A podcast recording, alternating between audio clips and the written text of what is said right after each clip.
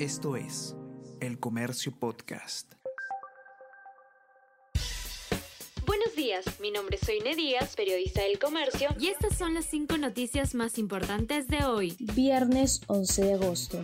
Bancada de Acción Popular pierde dos comisiones y se queda solo con una. El acuerdo preliminar era que a Acción Popular le iba a tocar la presidencia de tres comisiones. Sin embargo, ocho de sus integrantes renunciaron a la bancada y ahora solo presidirá Defensa del Consumidor, mientras que Fuerza Popular salió beneficiado con estos cambios.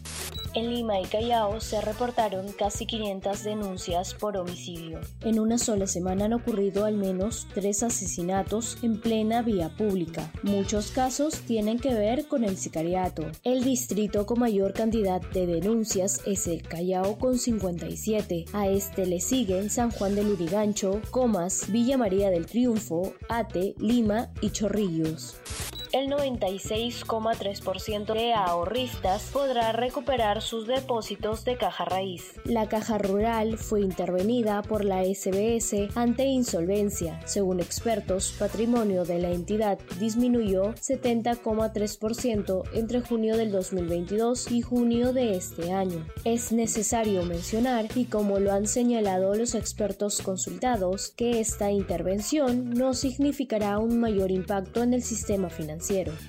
Ecuador declara estado de excepción tras asesinato de Fernando Villavicencio. Presidente Lazo ordenó medida por 60 días. El país está azotado por el incremento de la violencia debido al crimen organizado y el narcotráfico. Además, se decretaron tres días de luto nacional. Policía tuvo a seis personas de nacionalidad colombiana involucradas en el crimen. El FBI apoyará en investigaciones. Pese a la conmoción, se mantiene la fecha de los comicios para el 20 de agosto.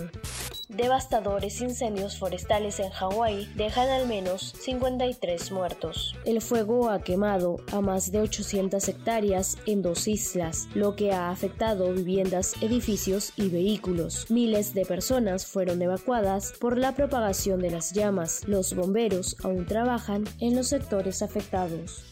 Esto es El Comercio Podcast.